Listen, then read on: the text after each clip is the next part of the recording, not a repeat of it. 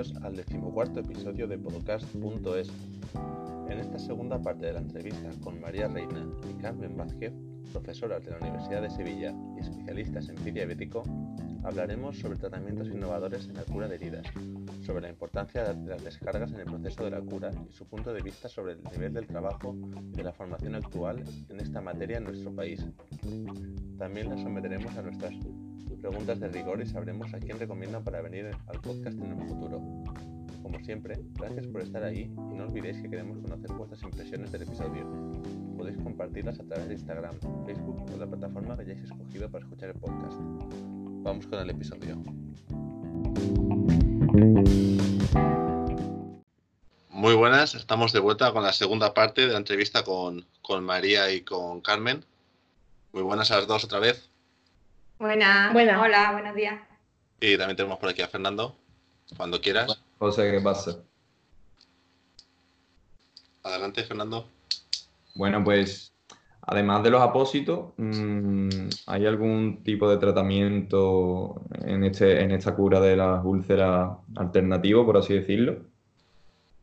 Bueno, pues hay otro tipo de, de tratamientos que los hemos tenido otros no lo hemos tenido, pero que existen, que son sustitutos de piel, terapia de presión negativa, la terapia hiperbárica, el ozono, factor de crecimiento epidérmico, los apósitos con miel, la terapia larval.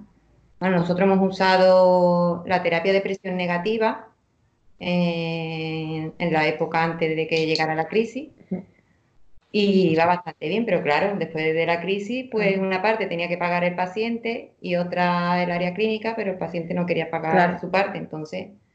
Eso para los, a lo mejor los, oyentes que no, lo, que no lo conozcan es un aparato que se le, se le pone el paciente, dura una semana y lo que hace es que eh, o sea, el pie se cierra y se le aplica como con una válvula una presión. Entonces, esa presión es intermitente y lo que hace es que se junten los bordes y absorbe el sudado, entonces ayuda a la cicatrización. En úlcera, no solamente en los pies, también se utiliza, vaya por Dios, también se utiliza en úlcera, eh, por ejemplo, de las piernas o después de, después de operaciones. Y, lo, que lo que hace que ayuda a la cicatrización. Hay algunas fijas y otros que son, eh, pues niña, si es que no sé quién será. Algunas fijas y otras que son portátiles. ¿Vale? Entonces... Sobre todo ha dado resultado en úlceras venosas en las piernas, he visto yo. Aquí lo usamos con dos o tres pacientes con muy buenos resultados, pero claro, cuando el paciente lo tenía que, o sea, no lo tenía que pagar. Al último que se lo propusimos, propusimos que la mitad lo pagaba él y la otra mitad lo pagaba el paciente. Entonces. Pues, ¿De qué precio estamos hablando? Por hacernos una idea. Pues, este, hace ya un par de años así, me parece que este, porque claro, dependiendo de las características de la úlcera, pues era uno otro. Dijeron que cuatro semanas como mínimo, o sea, vino, vino a, el comercial, vino a valorarlo, dijeron que unas cuatro semanas y 600 euros por semana. Dependiendo de las características de la úlcera, pues es un tipo de aparato otro que es más barato o menos. Entonces, el paciente dijo, se fue, vamos. Lo contesté y se fue. Lo perdimos, sí, pero bueno. Uy. Hay, que tener en cuenta que este tipo de tratamiento es, muy arriesgado para, la facultad, para el área clínica. Es un tratamiento que el paciente se tiene que llevar las 24 horas del día puesto a su casa. Entonces, si es un paciente que no incorpora, que no sigue las normas que se le pone, que no, que no controla su enfermedad, arriesgarse a perder ese dinero en un paciente que no va a colaborar, pudiendo Em, pudiendo utilizar ese dinero eh, para otros pacientes que quizás sí lo, no vamos a decir lo merezcan, pero que sean más colaboradores, pues es un poco arriesgado, sobre todo para, la facultad que, no tiene ningún beneficio con, este tipo de tratamiento.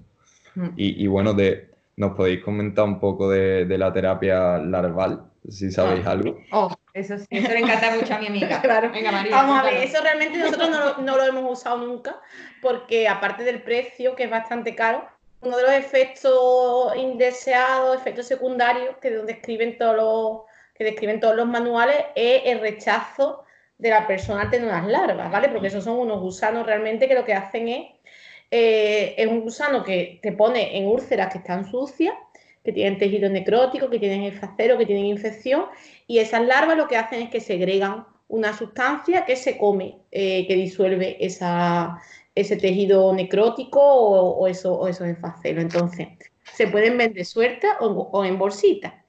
Aquí realmente, aquí en España, que es legal, eh, aunque no lo parezca, lo que te venden es una bolsa, ¿vale? Es como una bolsita, se llama frío, no sé cómo, bueno, da igual. una bolsita de té. eso, una bolsa eh, que tiene como unos poros, están las larvas dentro y las larvas se dejan puestos de, de, de 48 a 72 horas y limpian todo el tejido. Bastante rápido. Eh, nosotros fuimos a un congreso y estaba un hombre que iba con su que vendía las larvas, ¿vale? Que iba con su neverita, iba con las larvas y tú, tú las encargabas las encargas por, por internet y eso y te, la, y te las traen. Es perfectamente legal. Entonces, sobre todo en úlceras de pierna, eh, úlceras venosas, úlceras bastante sucias, tienen, eh, esto está demostrado la, la, efectividad.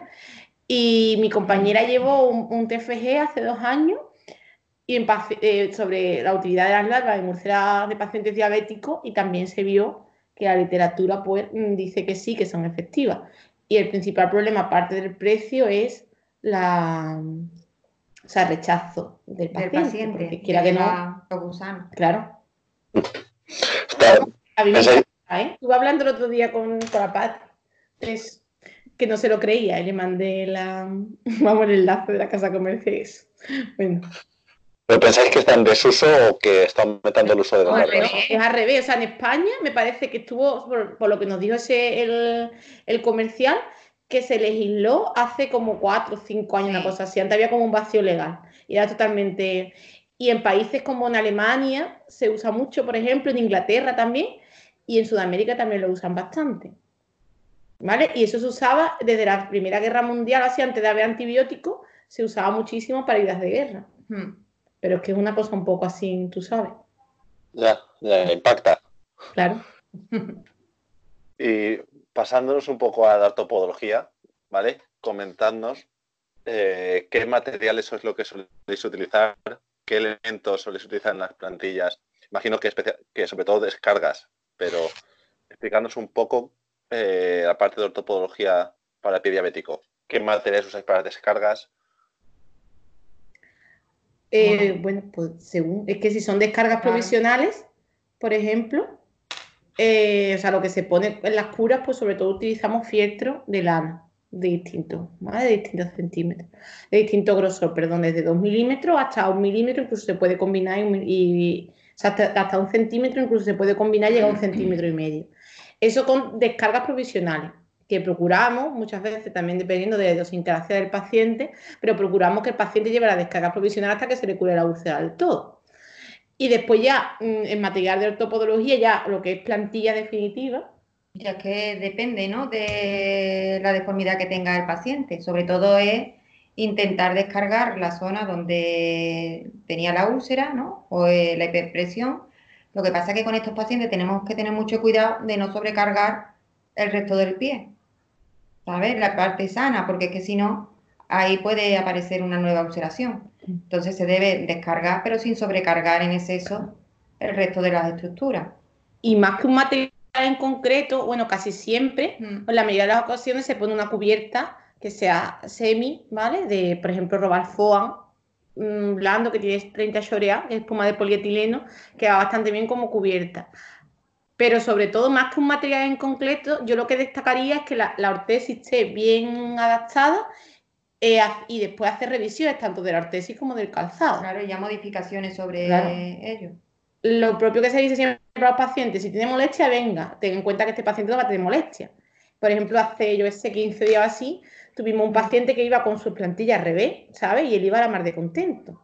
Anda, porque como no se lo notaba, ¿vale? Le hizo como una heridita en el arco, porque la tenía puesta a la derecha, a la izquierda, a la izquierda, a la derecha. Entonces, eh, más que el, tratamiento en sí, porque claro, hay pacientes diabéticos que tienen, después se le cierra la úlcera y el pie tampoco tiene por qué tener una complicación. Entonces, sobre todo eso, la revisión. Mm. Vale. Y ¿cuál es vuestra opinión sobre la necesidad de tener eh, unidades de pie diabético en la sanidad pública? ¿Creéis que se puede sostener el sistema como está ahora o que es muy necesario que entre en la sanidad pública? Hablo yo. María ha huido. ¿Qué? María se ha retirado. Porque vale, pensaba María decir una barbaridad, entonces parece No, hombre, que eso está- Vamos a ver, es que realmente yo Pero pienso. esto corta, ¿no? ¿O no? Venga, o te lo digo así de.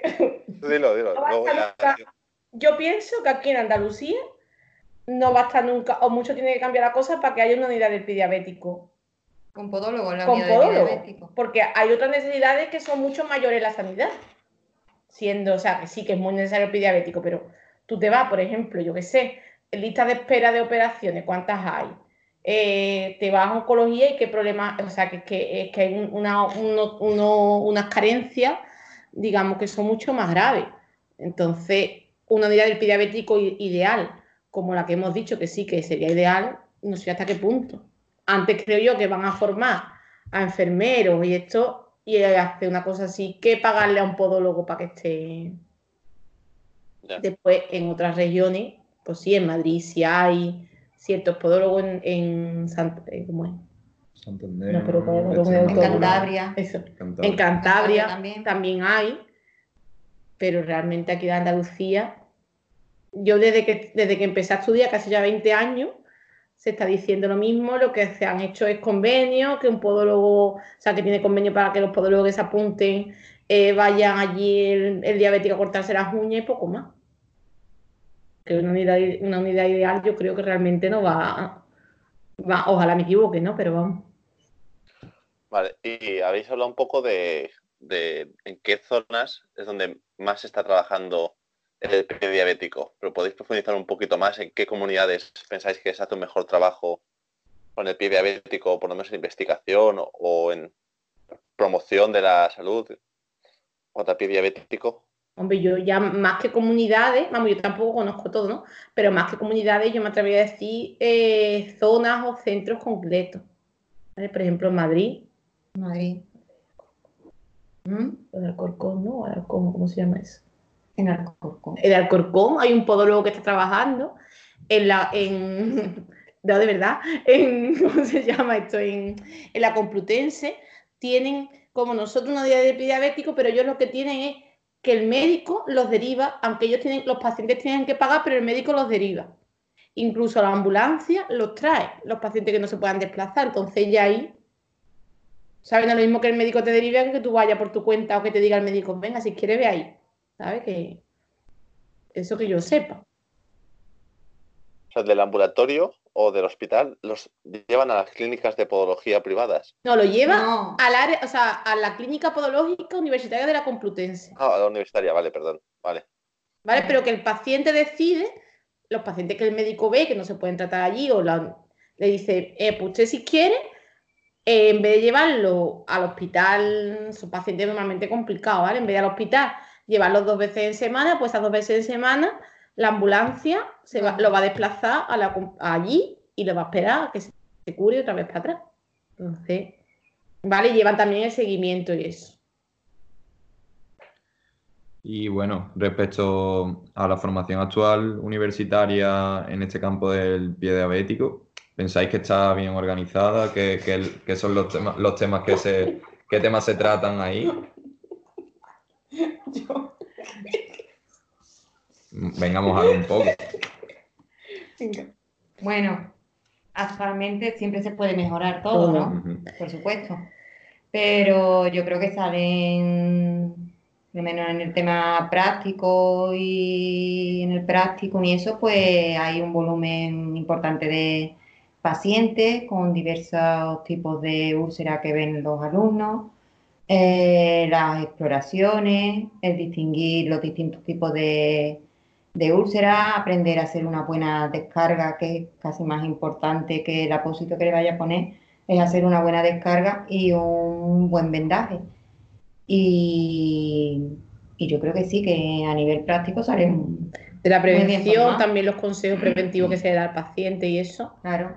y a saber llevar a este tipo de pacientes, que son unos pacientes con trabajos pluripatología. Espérate, Pues si quieres te doy mi opinión, José, desde el punto de vista de, un alumno de aquí del área clínica. Sí. Ah. Pues sí que es verdad que salimos bastante preparados y que el volumen de pacientes que vemos en la, en la unidad de pie diabético es bastante amplia, pero luego la aplicabilidad clínica en nuestro futuro es, muy complicada porque fuera de aquí en las consultas privadas, por el tema del precio de los apósitos y, los multiproblemas que presentan este tipo de pacientes, pues es, difícil verlo en la clínica privada. Pero sí que es verdad que tengo conocimiento personalmente aquí en el área clínica de la unidad de Sevilla y, y en Madrid, en la Complutense, en Extremadura también, que hay muy buena formación respecto a pie diabético y que se puede dar muy buen tratamiento a este tipo de pacientes.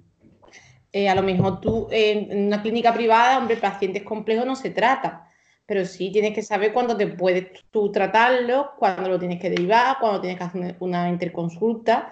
Yo sé, el típico, ¿no? Que tú coges un paciente, le quitas un enoma interdigital, está infectado, bueno, pues si es diabético, tendrás que saber si tú te puedes hacer cargo de él, si no, si a lo mejor hay veces que tú le haces tres curas y, va bien, o la puedes asumir, y otras veces pues no. Y también en las clínicas, las clínicas privadas, sobre todo, yo que también he trabajado mucho en clínicas privadas, pues sí, los podólogos, yo creo que más que el tratamiento de úlcera, eh, que ya serían más en unidades o en otro tipo de, sitios, pues sí, la prevención, todo lo que es un estudio neurológico y vascular, los consejos podológicos, la, calzadoterapia, las plantillas, las ortesis digitales, que no hemos hablado, que también tienen. Eh, una, parte muy importante en tratamiento de los pacientes diabéticos y sobre todo derivar, ¿vale? Nosotros muchos, muchos compañeros nos llaman y nos, y nos derivan pacientes. Y hay otros pacientes que te llegan y muchas veces no es la enfermera que está poniendo betadine, sino es un, un compañero nuestro ¿vale? Que encima, a lo mejor está así, hasta alumno mío aquí, yo he estado viendo, que lleva un mes poniendo a la paciente betadine en una, en una... Una crema antibiótica, ¿no? Que claro. por lo menos saber lo que se puede y no se puede hacer en las úlceras. Antes saber cuándo la puede derivar y cuándo... Antes que decirle, pues vaya usted allí, o mire, yo no me puedo, vaya usted, ¿vale? Entonces, poco... Quizás es más importante saber lo que no se debe hacer que lo que se debe hacer. Y que tampoco, igual que, igual que todo el mundo no hacemos cirugía, pues tampoco todo el mundo puede ser especialista en pie diabético. Entonces, a lo mejor, pues tú no lo puedes hacer en tu consulta, pero puedes derivarlo o no puedes hacer unas cosas en concreto que muchas veces se hacen. Y para, para los alumnos que estén interesados en seguir formándose en este tema, ¿conocéis algún, algún posgrado o alguna posibilidad de, de seguir formándose? Bueno, está actualmente está el especialista de pie diabético de la Universidad de Extremadura. También está el máster de diagnóstico y tratamiento del pie diabético de la Universidad Autónoma de Barcelona y el máster propio en pie diabético de la, Universidad Complutense de Madrid. Actualmente eso es lo que, aparte de cursos, ¿no? De especializados de herida, de congresos también que son específicos normalmente eso nos da una visión más amplia. Nosotros que hemos hecho ah, algunos, algunos multidisciplinares. Son multidisciplinares, entonces mm, te dan una visión de otros profesionales en este campo y también son bastante interesantes. Los que organiza la GNAU son muy buenos, muy completos. Mm. Eh, vale. Perdón. Eh, consejos que podríamos dar a los pacientes para prevenir las complicaciones, por ejemplo, cómo prevenir una úlcera, ya sea pues desde hacer, hacer ejercicio habitualmente, eh, trabajo de fisioterapia con una pelota. Bueno, no sé, eso tampoco. Vamos a ver, lo primero, lo primero es más importante, estamos hablando de pacientes diabéticos, controlarse la diabetes. ¿Vale? Eso es lo más importante, controlar ese nivel de glucosa, comer, la, insulina, todas estas cosas, que eso es lo primero. Y después, pues, revisiones para saber el nivel de, problemas, si tienen problemas vasculares o si tienen problemas neurológicos. ¿Vale? Entonces habría que hacer una revisión y en ese caso, eso sí lo haríamos el podólogo y eso yo sí me atrevo a decir que aunque nosotros no tratemos úlceras, cualquier podólogo, una vez que termina la carrera, puede hacer un estudio neurológico y vascular y pautando las revisiones. Y después eh, lo que son eh, controlarse biomecánicamente, ¿vale? Tanto consejos sobre calzado, un calzado fisiológico, como plantillas para llevar esa, ese pie bien compensado.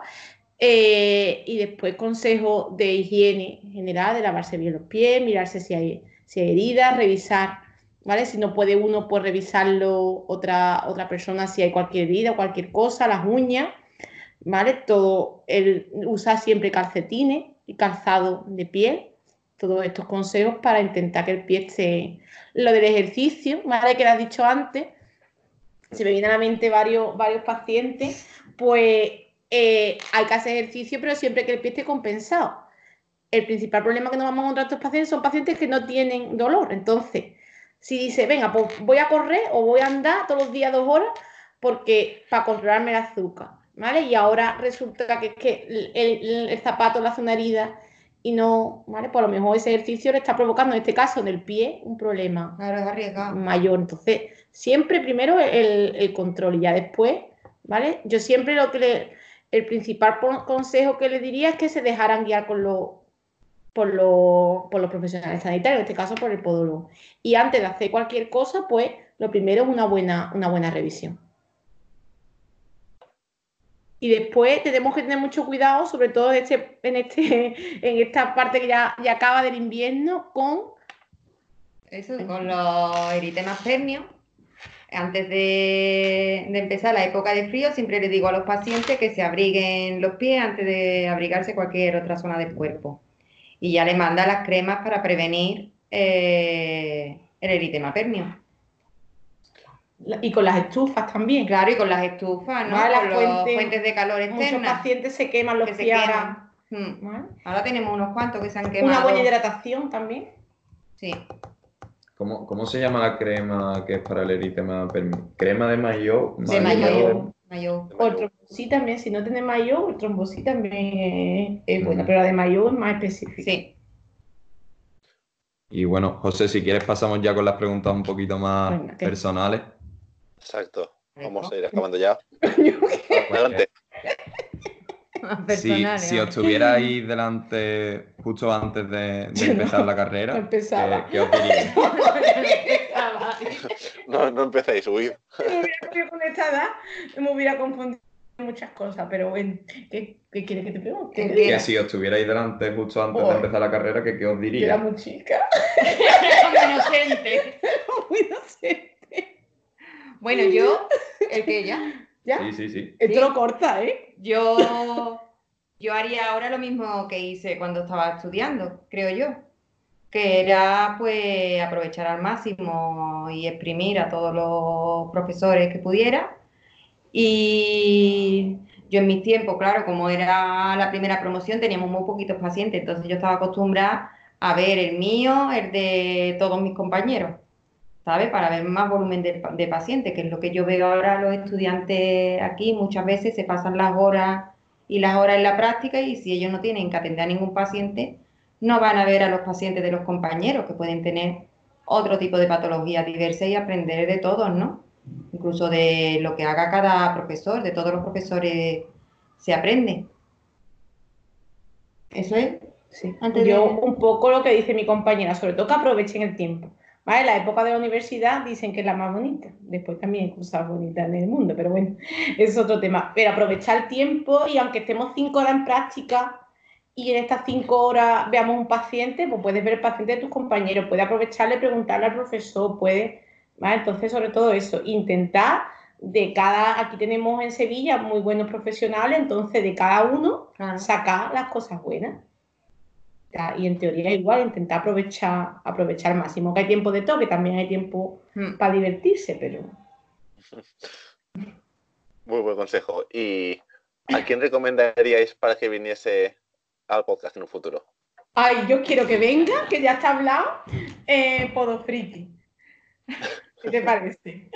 ¿Lo, conocéis? No reveléis su identidad, pero lo conocéis. Amigo personal, que sí que es amigo mío. tengo que decir que se pusieron en contacto conmigo. ¿eh? ¿Y por qué te por casualidad? No, no.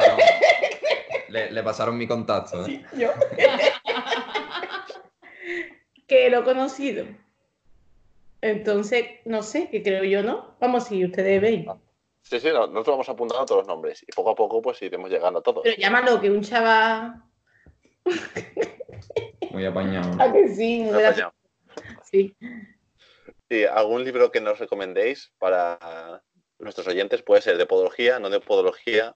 Hombre, lo suyo sería que fuese de vuestro campo, que así no nos recomendéis los libros de Kirby, No, no, No, recomienda a todo el mundo. Pues nosotros, yo qué sé, el más referente que tenemos es el Levin O'Neill, que es el del pie diabético, Mm. Que es un libro muy completo. Sí. Sobre todo en diabetes también, aparte de los libros, que en diabetes Hay muchas guías. hay muchas guías y están saliendo muchos artículos. Aquí el amigo Fernando, que lee hasta las cosas antes de que salgan y todo, pues salen, por ejemplo, eh, cada, cada dos años así, salen una serie de guías de, de pie diabético, ¿vale? Del grupo de investigación de pie diabético, una cosa así, y después la traducen al español y van cambiando de descarga, de... Entonces eso es bastante, bastante interesante, aparte del, del tratado que ha dicho mi compañero. Muy bien. Y última pregunta. Venga. Tenéis que hacer respuestas individuales. No vale ponerse de acuerdo para hacer una respuesta. ¿Qué Mm. ingrediente le ponéis a la paella para hacer la, la paella ideal, la mejor paella? Por ejemplo, en el Mediterráneo le ponemos garrofón en muchos sitios. Eh, en otras zonas le ponen guisantes, chorizo. Pues, ¿Qué le ponéis vosotras a la paella? Yo nada más que pensar Vale. eso puedo pasar por agua, yo soy muy inútil. mi padre, mi padre que cocina. Yo no cocino, eso es mi amiga que A mí me gusta, a mí me gusta, yo no sé ya si llamarlo paella, porque tú sabes que eso es una cosa así especial, la paella es la paella. Pero a mí me gusta echarle al arroz, pues, mejillones y langostinos. Sobre todo, Pero, o sea, una paella de marisco. de marisco, sí. Y en el caso de María, la de Sí. pollo, la de... Es que mira, tampoco, yo que soy muy Es rara. que ella es rara para la comida. Yo que soy muy rara. Entonces, No sé, a mí el arroz me gusta la paella de mi padre y anda, pero que yo no corro por el arroz, aunque la gente, no sé, me gusta que me inviten a comer. Dice, La que pongan en la mesa. Su ingrediente, su ingrediente clave es que la pague otro. Creo que es la mejor respuesta hasta ahora. Vale, yo que soy de bares. Eh, muchas gracias, chicas, por haber venido al podcast a colaborar con nosotros y enseñarnos un poquito sobre el pie diabético. Si queréis decir algo. Ah, no, que gracias por contar con nosotras. muchas Que nos gracias. encanta la experiencia. Sí, sí. Muchas gracias. A ti y a Fernando por invitarnos. Gracias, Fernando, por habernos acompañado también. Nada, José, otro día más. Y esperemos que os guste y nos vemos en el próximo episodio. Muchas gracias. Gracias. Día. Luego.